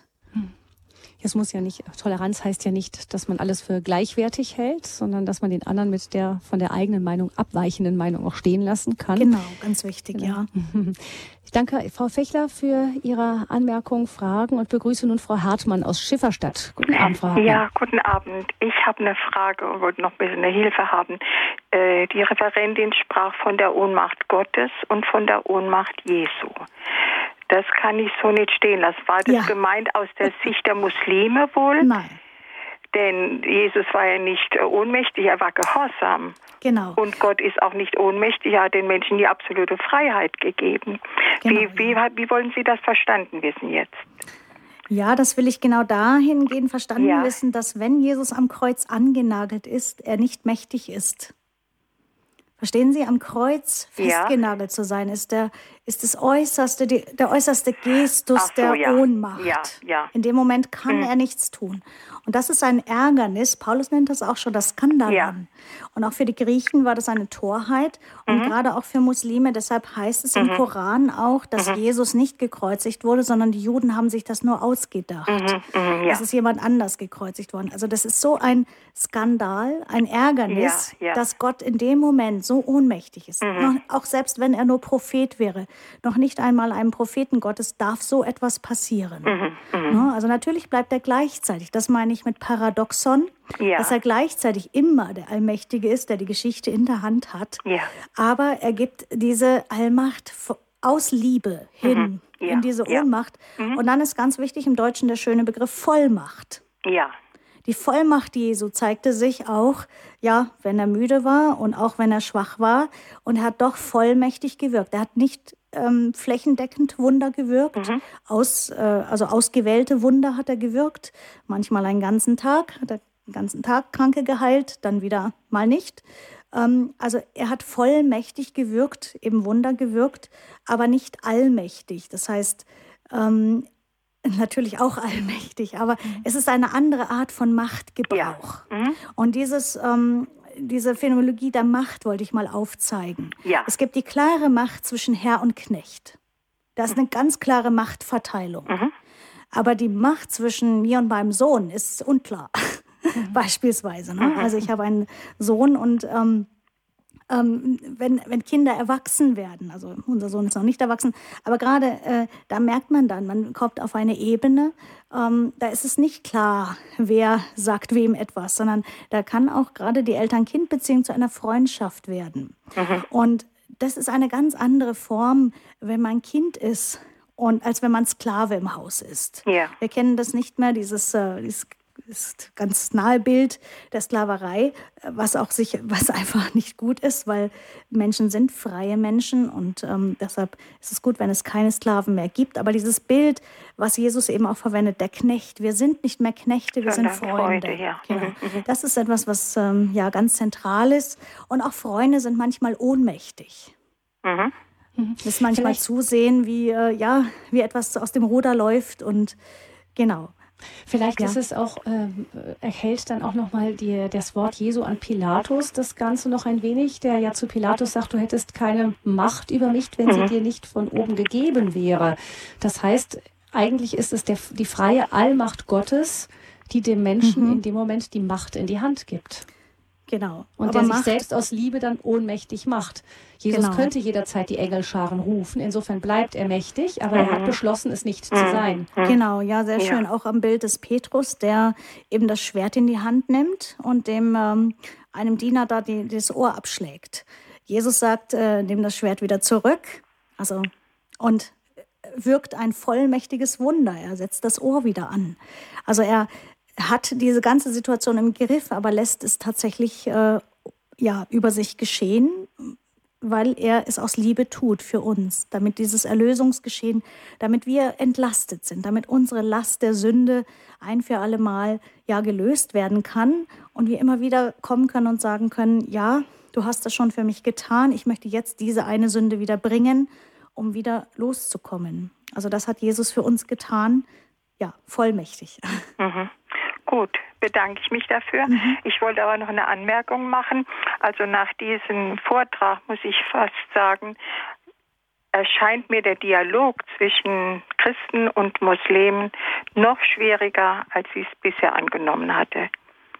Ich denke, das ist eine Also Tatsache. ich möchte nicht ähm, entmutigen, sondern ich Ja. möchte einfach, dass wir das klar Ja. wissen und trotzdem mit den Menschen sprechen. Ja, Es ist nicht gut, einfach zu sagen, jetzt hören wir auf, miteinander zu sprechen. Nein, im Gegenteil. Wir müssen auf die Menschen zugehen und wir, Mhm. es ist ganz wichtig, einfach menschlich miteinander äh, zu sein. Mhm, das und. Ähm, das ist, äh, denke ich, die Grundlage. Und nochmal, ganz am Anfang habe ich gesagt, wir glauben an denselben Schöpfer. Und das ist ganz wichtig. Ähm, auch Muslime kämpfen für das Leben, das ungeborene Leben. Äh, auch mit Muslimen kann man über Gerechtigkeit, soziale Gerechtigkeit eben, also indem man sich gemeinsam einsetzt für Arme, kann man zusammenarbeiten. Das sind Bereiche, Mhm. Ja. da sollten wir auch einfach den praktischen ja, Dialog ja, wo suchen. es eine Überschneidung gibt. Mhm. Ja, mhm. ja. Noch was? Moment, es ist mir gerade entfallen. Nee, es ist mir jetzt entfallen, Entschuldigung. Okay, Kein ich bedanke mich. Danke, ja? Frau Hartmann. Alles ja, Gute bitte, Ihnen. wiederhören. Liebe Grüße nach Schifferstadt. Alles Danke, Gute. danke, Und wir Ihnen auch. kommen nun in Ihre Heimatstadt Unterhaching zu Herrn Oberhaching. Höcher. Grüß Sie, Herrn Höcher. Ja, Ich bin aus Gott. Oberhaching. Ach ja, Oberaching. Pardon, ganz in der Nähe, aber vermutlich. Ja. Grüß Gott. Ja, vielen Dank für den Vortrag. Mhm. Ich wollte von zwei Erlebnissen kurz erzählen, die ich gehabt habe mit äh, Muslimen, also zwei muslimischen Männern. Mit denen habe ich getrennt gesprochen, über, hat sich so ergeben, über Religion zu reden. Und dann sind wir auf das Gottesbild gekommen und ich war erstaunt, wie fasziniert die eigentlich waren davon, wie wir Gott sehen. Also dieses Bild des liebenden Vaters war den beiden offenbar völlig fremd. Mhm. Und sie waren fasziniert und haben geglaubt, haben gefragt, ob ich das wirklich so glauben kann. Mhm. Und ich habe mir gedacht, dass vielleicht vielen Muslimen das gar nicht bekannt ist, was Ja, wir glauben. das ist richtig, das ist richtig, ja. Und Mhm. dass das eben eine wichtige Aufgabe wäre, ähm, Ihnen das ein bisschen näher zu bringen, ja. Und Mhm. gerade diesen Punkt, denn das hat sich, der deckt sich ja mit dem, was Sie gesagt haben, dass Allah jetzt ähm, also jetzt nicht besonders, äh, also dies, dieser, dieser Mangel an Liebe, nicht? Das, das ist nicht zentral, ja. ja. Die Liebe ist nicht zentral, ja. sondern eher der Gehorsam. Ja. Das äh, sozusagen, ich habe mal äh, mit einer Muslime auch ein, ähm, in einem Trialog gesprochen, mit einer Jüdin, einer Muslime und ähm, ich war die Christin. Und da ging es auch sehr stark um das Gleichnis des Arbeitgebers. Allah, wenn ich äh, zum Arbeitgeber fahre, muss ich mich erkundigen, wann fährt der Bus, wann muss ich also aufstehen, um zu beten. Also wann muss ich bestimmte Dinge tun, ja. aber nicht aus Liebe, so wie ich eben ja mit dem Freund Gemeinschaft haben möchte und aus Gemeinschaft eben bete, betet ohne Unterlass, äh, heißt es im Neuen Testament, also nicht nur fünfmal am Tag, sondern auch unsere Arbeit sollte Gottesdienst und sollte Gebet sein. Ähm, ja, wie oft sollen Christen eigentlich beten? Eben die Dankbarkeit vor dem Essen, die Gemeinschaft, die ich damit suche, ist etwas anderes, wenn ich die Gemeinschaft eines Freundes suche oder schaue, wie gefalle ich dem Herrscher. Mhm. Wir haben auch dieses Gottesbild und sehr viele ähm, aus der Generation, der älteren Generation kennen eher noch dieses Königsein ähm, Gottes und äh, wo nicht so sehr der, ja, der liebende Vater im Vordergrund war, sondern auch der strafende Herrscher. Ja. Und ja. Ähm, da ja, dürfen wir einfach auch neu lernen, ähm, wie Sie eben sagen, der liebende Vater, den Jesus uns wirklich nahegebracht hat. Und äh, ja, einfach diese mhm. Situation, dass Jesus ähm, mit seinen Jüngern gemeinsam gelebt hat und sie gelehrt hat durch das Zusammenleben, durch das Freunde, Freunde-Sein. Ja, ja. Mhm. Dankeschön, Herr Haching. Ja, Alles Gute, Herr Haching. Ja, mhm. gleichfalls. Vielen Dank für Schönen die Abend noch. Ja, und wir kommen nach, in die Nähe von Aschaffenburg zu Frau Steidel. Guten Abend, Frau Steidel. Guten Abend. Guten Abend. Guten Abend. Ähm, ich habe im ähm, Katechismus äh, eine, äh, einen, den Artikel Nummer 841, äh, wo die wo sich äh, im Konzil äh, über das Verhältnis zwischen Christen und äh, Muslimen gesprochen wird. Mhm. Und da steht also, die Heilsabsicht umfasst aber auch die, welche den Schöpfer anerkennen, unter ihnen besonders die Muslime, die sich zum Festhalten am Glauben Abrahams bekennen und mit uns den einzigen Gott anbeten, den Barmherzigen, der die Menschen am jüngsten Tag richten wird. Mhm. Und da habe ich jetzt die Frage, äh, bedeutet das jetzt, dass wir äh, den gleichen Gott anbeten? Mhm. Ja, das habe ich versucht. Nach meiner Vorstellung äh, äh, haben wir total verschiedene Gottesbilder und dass man da dann eigentlich nicht sagen kann, das ist der gleiche Gott. Ich meine, es gibt nur einen Gott, also muss es der gleiche Gott sein. ja, genau. Ja. Aber, aber das, äh, wir haben doch ganz andere äh, Offenbarung bekommen, als die Muslime bekommen haben. Ob ja. man davon, mhm. davon sprechen kann, wir beten den gleichen Gott an. Das mhm. ist meine Frage. Ja, eine ganz wichtige Frage. Sie ist eben nicht leicht zu beantworten. Das Konzil hat da gerungen und äh, das ist so ein bisschen, was ich am Anfang versucht habe zu sagen. Es ist derselbe Schöpfer und Muslime glauben eben wie wir daran, dass, es, dass Gott auch der Gesetzgeber und der Richter ist. Aber die Qualität dieses Gesetzgebers und Richters macht einen Unterschied, ob ich einen Fremden wenn Sie es einfach auf die, auf die menschliche Phänomenebene mal herunternehmen, einen fremden Richter, der mir nicht bekannt ist, äh, ob ich vor den komme oder ob ich vor meinem Vater stehe, den ich kenne und äh, wo ich weiß, äh, er hat schon seinen Sohn Jesus gesandt, äh, die, durch den ich ganz anders im Gericht stehe, weil er mir vergeben hat und weil ich nicht zu fürchten habe im Gericht. Im ersten Johannesbrief heißt es eben, äh, wer sich immer noch fürchtet, der ist nicht vollkommen in der Liebe, denn er fürchtet sich immer noch äh, vor der Strafe beim Gericht. Wir haben aber durch Jesus eben diese Strafe erlassen bekommen. Wir, wir, ja, wir haben diese Freiheit. Und das ist eine ganz andere Situation, dann so ins jüngste Gericht zu gehen, als ähm, ja, mit dem Bild, dass ich nicht weiß, wie berechenbar ist dieser oder unberechenbar ist dieser Richter. Und Sie haben recht, es ist derselbe Gott, aber es sind verschiedene Bilder. Und das ist ganz wichtig, dass wir einfach mal versuchen, uns vorzustellen, es ist eben ähm, ja, als ob der Schleier ein bisschen zur Seite gezogen wurde oder ob der Schleier fällt dadurch, dass Jesus uns seinen Vater vorstellt. Und Jesus sagt ja, wenn ihr mich anschaut, dann seht ihr den Vater. Also in der Barmherzigkeit Jesu, in der Liebe Jesu, der geweint hat um seinen Freund Lazarus, den er dann doch wieder auferweckt hat, in dieser Begegnung, wie er den Frauen begegnet ist, wie er mit Martha und Maria geredet, Entschuldigung, geredet hat und ähm, ja, wie er die Frau am Jakobsbrunnen angesprochen hat und so weiter. Darin sehen wir Gott, also der uns so nahe kommen möchte, der uns auch die Füße waschen möchte. Und dieses, ähm, ja, dieses Bild ist Muslimen fremd. Dieses Bild, ja, haben sie nicht in dieser, ja, in dieser kompletten Perspektive. Natürlich ist auch uns Christen immer noch nicht alles gleich. Ich will nicht sagen, dass wir, dass Gott nicht gleichzeitig immer noch der Unfassbare ist. Ne? Also für jeden Stückwerk sind ja auch Paul genau, Paulus. Nicht? Genau. Aber das, was äh, die Offenbarung, die Jesus uns gezeigt hat, nimmt doch den Schleier stärker weg von Gott. Also man sieht einfach mehr, eine breitere Perspektive, wenn wir auch neben dem Schöpfer, Gesetzgeber, Richter auch den sehen, der der gute Hirt ist der dem Schaf nachläuft, wenn wir ihn sehen als der barmherzige Vater, als den, der Füße wäscht, der sich Füße waschen lässt und so weiter.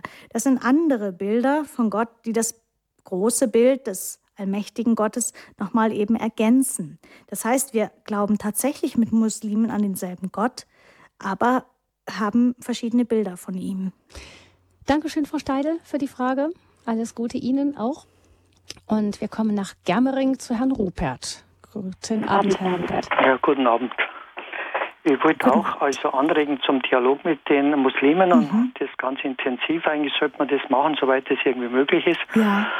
Allerdings äh, möchte ich, was halt äh, anzusprechen wäre, vor allem ist das Thema Freiheit. Mhm. Das, wo eigentlich eine, eine Grunderfahrung des Menschen ist, letztlich, wenn er sich in sich hineinspürt, dass er letztlich doch frei ist mhm. und das halt auch zum Thema machen, dass man sagt, also der Mensch muss seine Religion frei wählen können, weil das äh, seiner Grunderfahrung letztlich, wie gesagt, entspricht und dass man halt das halt wirklich anspricht. Und weil da ja ein Defizit ist im Islam, muss man sagen, bei vielen wird das halt anders verstanden, dass man halt welche, die jetzt sich vom Islam abwenden, dann auch wirklich Ächtung erfahren und teilweise ja die Todesstrafe über manche ausgesprochen wird. In vielen Ländern ist das so. Und auch bei uns haben wir heute die Möglichkeit, in Freiheit darüber zu sprechen, wo halt der Druck dann von den, äh, äh, von den vom Muslim, vom Islam her nicht so stark ist, obwohl da auch die Möglichkeit natürlich gegeben ist und auch ausgeübt wird. Und da finde ich, mhm. da ist ein Dialog also, möglich, ja, weil das, das ja auch wichtig, sehr ja. stark also unsere persönliche Wahrnehmung betrifft. Ja, und auch die Grundlagen unserer Demokratie, unseres äh, genau. Zusammenlebens, auch mit Nichtgläubigen, mit Atheisten, ähm, mit Agnostikern, einfach das gemeinsame Anliegen, auch der Aufklärung, was wir Christen teilen, ist tatsächlich die Freiheit. Genau. Wichtig ist nur zu sehen, woran ist die Freiheit rückgebunden. Für Muslime ist Freiheit negativ besetzt. Es gibt mhm. keinen positiven Ausdruck für Freiheit im Arabischen, sondern das heißt immer gleich ähm, Lascivität oder Libertinage, also so etwas Negatives, Freizügigkeit oder ja, Zügellosigkeit. Und es ist sehr schwer, diesen Begriff zu übersetzen in etwas Positives. Das mhm. heißt, ein Diener ja, kennt letztlich keine Freiheit, als dem Herrn zu dienen. Der Gehorsam ist für Muslime die Freiheit. Und das ist ganz schwer, auch, ähm, auch für unsere Mitmenschen, denke ich, ähm, die ohne Religion aufgewachsen sind, zu verstehen, dass Freiheit tatsächlich sehr stark im christlichen Gottesbild angelegt ist, dass Jesus frei macht. Eben uns so furchtlos machen kann, dass wir von ihm weglaufen, dass wir nicht mehr äh, ja so an einen Opferrhythmus eingebunden sind, dass wir immer Opfer bringen müssen, wenn wir etwas falsch gemacht haben und wieder Angst haben, letztlich doch verdammt zu sein. Diese Angst ist uns genommen und das aber nicht einfach nur so, weil wir Menschen sind, sondern in jedem Menschen steckt eigentlich die Angst. Wenn ich jemand etwas äh, oder der Natur etwas wegnehme, muss ich doch etwas zurückgeben. Do ut des, also diese alte Opfer äh, Rhythmus, der mhm. Kreislauf, wenn ich der Natur etwas wegnehme, dann muss ich doch auch von mir etwas hergeben. Da muss ich doch irgendwie leiden. Und diese Freiheit von diesem, ja, wenn ich etwas nehme, muss ich auch wieder etwas geben, die haben wir erst durch Jesus Christus, dass er sagt, ihr braucht nichts zu bringen. Ihr braucht keine Opfer. Ich, Gott will keine Opfer. Und äh, er möchte euer Herz. Diese, diese innere Qualität kennen wir erst durch Jesus. Und ähm, deshalb sollten wir eben die Freiheit tatsächlich auch an die Erfahrungen, die Menschen damals mit Jesus hatten, eben zurückbinden. Also er hat Menschen frei gemacht. Sie das haben das gespürt. Das heißt, dass das, was ähm, was der Islam oft als für sich einfacher, klarer empfindet. Eben, es gibt klare Regeln. Ja. Wenn ich die befolge, ja. bin ich so ungefähr auf der sicheren Seite. Ist dann irgendwie doch wieder das Gefängnis, das äh, der heilige Paulus so anprangert und versucht hat, dem Christentum auszutragen. Also den, den, ja, dem, in den Menschen ist das irgendwie drin, nicht? Man möchte gerne irgendwie sich an was festhalten und ja. sagen, ich tu das und das und richtig. dann habe ich hinterher das Ergebnis. Das macht die Sache irgendwo einfacher gestrickt. Das empfinden, vielleicht empfinden Muslime deshalb das Christentum auch als sehr kompliziert. Ja. Oder auch andere. Auch Deutsche, die mhm. eben zum Islam konvertieren, sagen, genau. da weiß ich, was ich zu tun genau. habe. Das ist klar und einfach. Und äh, auch Welbeck, Michel Welbeck, der eben dieses Buch Unterwerfung schreibt über den Islam, über eine, eine positive Sicht auf den Islam, auf die Islamisierung Europas, ähm, der sagt im Interview, Freiheit wird einfach eigentlich von vielen Europäern als Last empfunden. Also wir sind zur Freiheit verdammt haben die Existenzialisten schon gesagt. Also es ist anstrengend, frei zu sein. Es ist kompliziert, frei zu sein. Und äh, man schafft es oft gar nicht, äh, sich wirklich so klar und gut zu entscheiden.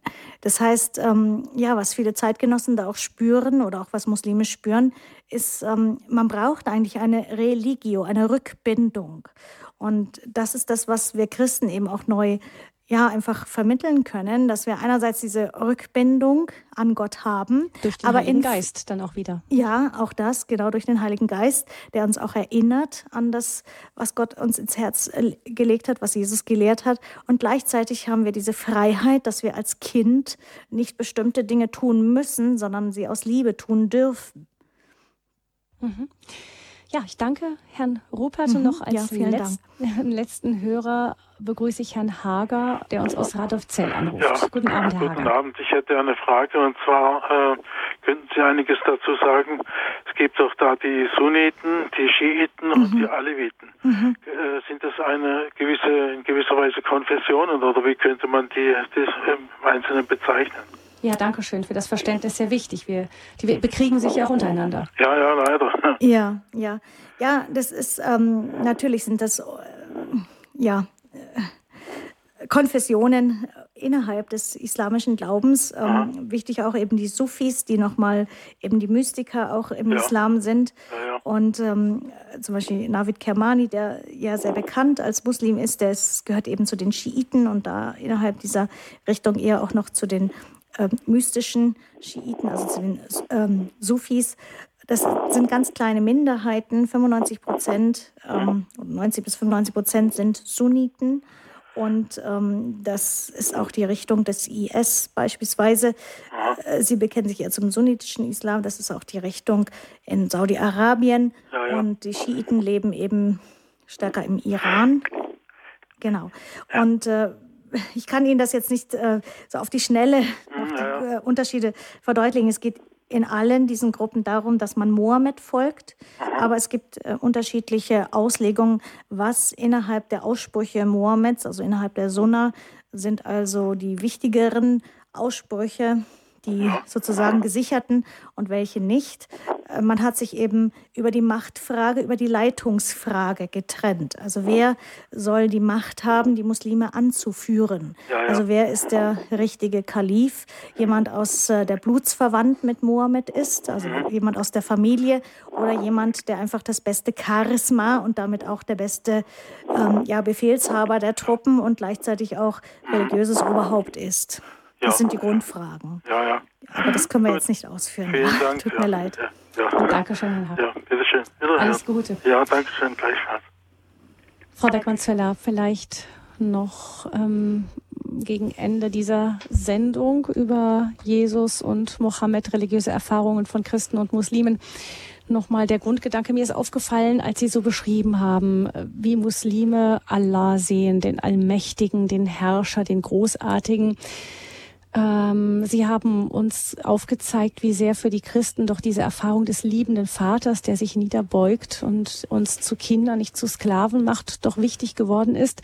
Ich frage mich allerdings manchmal, ob wir über diese Nähe, ähm, die Jesus uns gebracht hat zu Gott, auch vielleicht auch manchmal die gewaltige Größe Gottes aus dem Blick verlieren und uns die Muslime vielleicht auch manchmal ein bisschen daran erinnern können. Mhm. Ich habe neulich mal einen Film ja. über unser Sonnensystem gesehen, ganz was anderes. Und ähm, ich habe gedacht, eigentlich diese Erkenntnisse für diese, also erstens mal, wie groß das Ganze ist, was da für ungeheure Kräfte im Spiel mhm, sind mhm. und wie diese ungeheuren Kräfte in einem unglaublichen Gleichgewicht sind. Da sind also mhm, manchmal mhm. Detailfragen. Eigentlich müssten uns diese Erkenntnisse in die Knie zwingen. Und mhm. stattdessen habe ich manchmal das Gefühl, unsere Gottesdienste können manchmal zu so einem Ringelpiez mit anfassen werden, mhm. wo ich mich manchmal frage, ob wir nicht, äh, ich denke auch die orthodoxen Christen überhaupt die, die, der, der Mensch aus dem, aus dem Osten mehr, nicht aus dem arabischen Raum oder aus dem weiter östlich gelegenen Raum hat mehr diese Ehrfurcht vor dem Großen, der einen in die Knie zwingt, ja irgendwie noch stärker intus als wir Westler. Mhm. Und ich habe mich manchmal mhm. gefragt, ob wir nicht doch was da auch verloren haben. Ja, das ist ein sehr guter Gedanke, sehr wichtiger Gedanke. Interessant eben auch im Roman von Michel Houellebecq, äh, Soumission oder Unterwerfung, geht es auch darum, dass der Intellektuelle, der atheistische Intellektuelle oder religionsferne Intellektuelle, der sich dann zum Islam bekehrt, tatsächlich eben den gestirnten, stirnten Himmel anschaut, wie Kant sagt. Also staunt übers Universum und dann eben tatsächlich diesen Schritt zum Islam macht und sagt, es muss einen Schöpfer geben. Das mit Jesus, das verstehen wir nicht, das äh, möchte ich nicht, deshalb werde ich Muslim. Aber das äh, mit dem Wunderbaren, mit dieser Größe des Universums und dem großen Schöpfer, das verstehe ich und davor beuge ich meine Knie. Genau das, ähm, ja, das macht eben diesen, diesen Schritt auch äh, des intellektuellen zunächst Atheisten oder religionsfernen Menschen, Agnostikers hin eben in den islamischen Glauben möglich. Das ist sehr interessant und da denke ich, haben Sie auf jeden Fall recht, dass ähm, ja, wir Christen uns da eben an die Nase fassen sollten und sowohl eben die Erlösung verstehen sollten und äh, fassen dürfen. Wir sind frei in Jesus, aber gleichzeitig eben auch die Anbetung in der, beispielsweise in der eucharistischen Anbetung, die Knie zu beugen ähm, vor dem Geheimnis der Größe Gottes, der sich klein macht und gleichzeitig aber dieses wunderbare Weltall erschaffen hat mit der Komplexität und zugleich eben dieser Stimmigkeit, die Sie beschrieben haben. Da gebe ich mhm. Ihnen äh, recht. Und ich glaube, dieses zugleich, das äh, ist nur möglich durch die Kraft des Heiligen Geistes. Wenn der Mensch als Christ den Heiligen Geist ernst nimmt, dann kann er dieses Paradox von Stärke und Schwäche, von Größe Gottes und Kleinsein im Brot. Das, das können wir nur halten und das können wir nur auch in einer fruchtbaren Spannung, in einer ja, spannenden christlichen Nachfolge leben, wenn wir die Kraft des Heiligen Geistes ähm, ja, in uns wach werden lassen, damit wir ja auf keiner Seite eben sozusagen vom Pferd fallen. Hm. Nochmal ein schöner Gedanke wirklich zum Schluss dieser Sendung, auch zur eucharistischen Anbetung, die vielleicht auch ein Weg ist, diese Größe Gottes nochmal auch erfahrbar zu machen, mhm. auch vielleicht mhm. für Menschen, die von außen herantreten. Ja. Mhm. Ganz herzliches Dankeschön Ihnen, Frau mhm. Dr. Beate Beckmann-Zöller, dass Sie uns aus der Sicht der Religionsphilosophin die religiösen Erfahrungen von Christen, die Grunderfahrungen von Christen und Muslimen nahegebracht haben. Haben Sie zum Abschluss vielleicht noch ähm, ein paar Tipps, wenn man sich noch weiter schlau machen möchte? Gibt es Bücher, wo man noch mehr nachschlagen kann? Ja, ein sehr hilfreiches Buch ist das eines Ägypters, Mark Gabriel. Das ist ein Pseudonym, Jesus und Mohammed. Erstaunliche Unterschiede, überraschende Ähnlichkeiten. Er selber ja, war islamischer Gelehrter, bevor er dann später Christ geworden ist und kann sehr viel auch aus der Sunna, aus, den, ja, aus der reichhaltigen Literatur eben der Gewohnheiten Mohammeds schöpfen. Und ähm, was ich auch sehr Vielleicht nochmal den kann, Titel Jesus und Mohammed. Jesus und Mohammed, erstaunliche Unterschiede und überraschende Ähnlichkeiten mhm. von Marc Gabriel. Vorhin habe ich schon den Titel erwähnt, Allah gesucht, Jesus gefunden, eine außergewöhnliche Biografie. Da werden sehr viele Argumente aufgezählt, wie ein Muslim selber sich auf die Suche begibt und ähm, ja, einfach die Lebensgeschichte Mohammeds prüft. Und ähm, ja, aber auch der Schmerz seiner Familie gegenüber wird geschildert. Was ich auch empfehlen kann, ist Adel Theodor Khori äh, mit Muslimen in Frieden leben, Friedenspotenziale des Islam. Oder auch Hiltrud Schröter, das Gesetz Allahs, Menschenrechte, Geschlecht und Islam, Islam und Christentum, auch zum Thema eben Frau und Mann, was ich auch versucht habe anzusprechen. Oder auch Vishal Mangalwadi, ein Inder, der das Buch schreibt Die offene Wunde des Islam, Antworten auf Hass und Zerstörung. Ein sehr wichtiges Buch, was auf die, den dienenden Charakter des Christentums nochmal hinweist. Also Vishal Mangalwadi. Mhm. Auch wichtig ist Kurt Beutler, Ehrenmorde vor unserer Haustür. Mhm. Er beschreibt aus äh, Erfahrung eben mit sehr vielen Muslimen, er hat eine ägyptische Ehefrau, was der Unterschied zwischen der Ehrenkultur und unserer Kultur eben, die auf Gerechtigkeit und Wahrheit beruht, also welche Unterschiede gibt es da, damit wir einfach einander besser verstehen können. Mhm. Das ist eine lange Liste, die können wir natürlich jetzt nicht uns alle so merken. Nein. Wenn Sie Interesse haben, liebe Hörerinnen und Hörer, wir hinterlegen die Liste beim Hörerservice von Radio Horeb unter 08328 921 110 ab morgen Vormittag wieder für Sie erreichbar. Nochmal die Nummer des Hörerservices von Radio Horeb 08328 921 110. Sie können die Nummer auch finden auf der Internetseite von Radio Horeb unter www.horeb.org im Zusammenhang mit äh, diesem Thema Jesus Mohammed und die ähm, der arabischen Sprache, der arabischen Kultur auch noch ein kurzer Hinweis, dass es Radio Horeb gehört ja zur Weltfamilie von Radio Maria. Deshalb der Hinweis, dass es Radio Maria inzwischen auch auf Arabisch gibt. Radio Mariam heißt es zu finden. Auch Hinweise dazu unter www.horeb.org. Da können Sie auch Links finden. Radio Mariam heißt das, ein arabischsprachiges Radio Maria. Also falls Sie jemanden kennen, arabischer Sprache, können Sie auch darauf verweisen. Ich danke Ihnen ganz herzlich, ganz herzlich, Frau Beate Beckmann-Zöller. Vielen herzlichen Dank für diese Sendung. Ihnen ja, von Herzen alles Gute, Gottes Segen. Mhm, das wünsche ich und Ihnen auch. Ich verabschiede mich von Ihnen, liebe Hörerinnen und Hörer. Mein Name ist Gabi Fröhlich und ich wünsche Ihnen auch dann einen gesegneten Start in die neue Woche.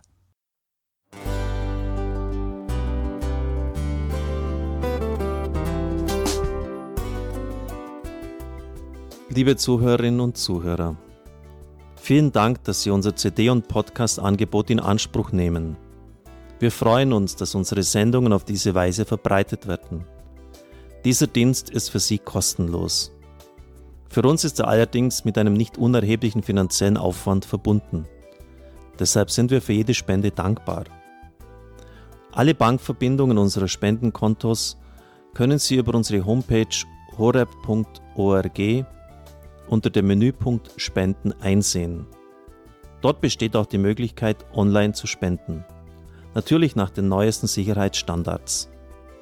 Sie können diese Informationen auch bei unserem Hörerservice unter der Telefonnummer 08328 921 110 erfragen. Ich wiederhole die Rufnummer 08328 921 110. Vergelt's Gott für Ihre Unterstützung. Ihr Pfarrer Kocher.